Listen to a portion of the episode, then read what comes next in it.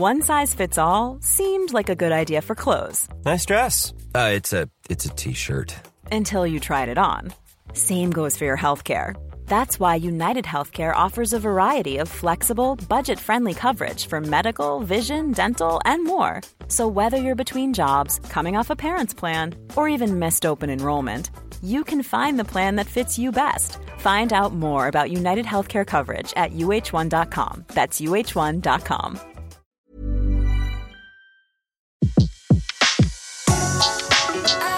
Le meilleur de séances radio est maintenant sur We Love Cinéma.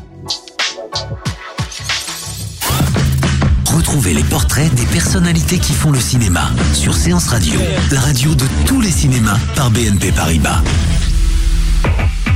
George Lucas passe la main. Le père de la saga Star Wars va petit à petit quitter le métier. Fin octobre, il a annoncé qu'il vendait pour 4 milliards de dollars son entreprise au studio Disney.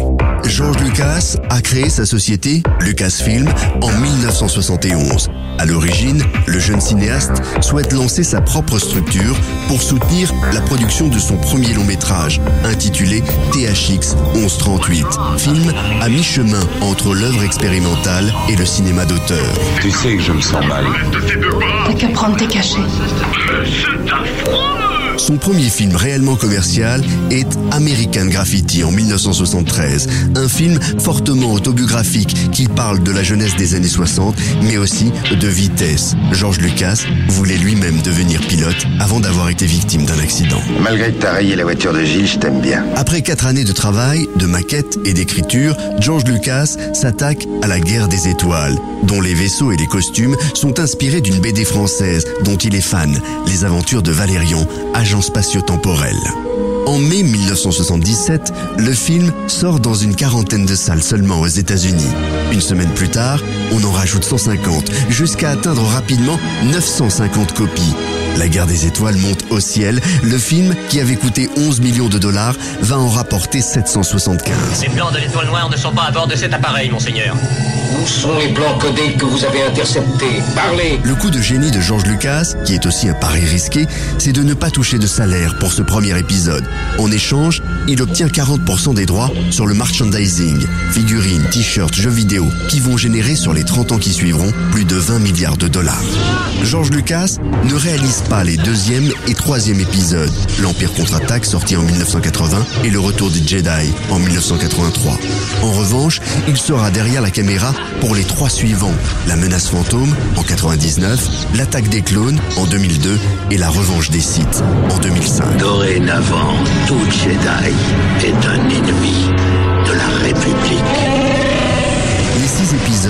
Star Wars vont rapporter plus de 4,4 milliards de dollars.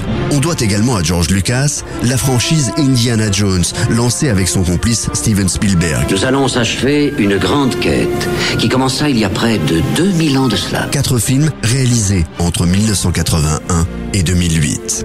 Dès 1975, c'est pour développer les effets spéciaux de la guerre des étoiles que George Lucas crée la filiale Industrial Light and Magic, ILM, devenue aujourd'hui leader mondial des effets spéciaux et qui a remporté une quinzaine d'Oscars. La société a notamment travaillé sur Jurassic Park, Transformers, Pirates des Caraïbes, Harry Potter ou Avengers. Jusqu'où êtes-vous prêts à aller On doit enfin à George Lucas la naissance de Graphic Groups, l'ancêtre de Pixar, studio créé après le troisième épisode de Star Wars et qui devait permettre le développement d'images de synthèse. George Lucas s'en séparera en 1986 en le vendant au patron d'Apple, Steve Jobs.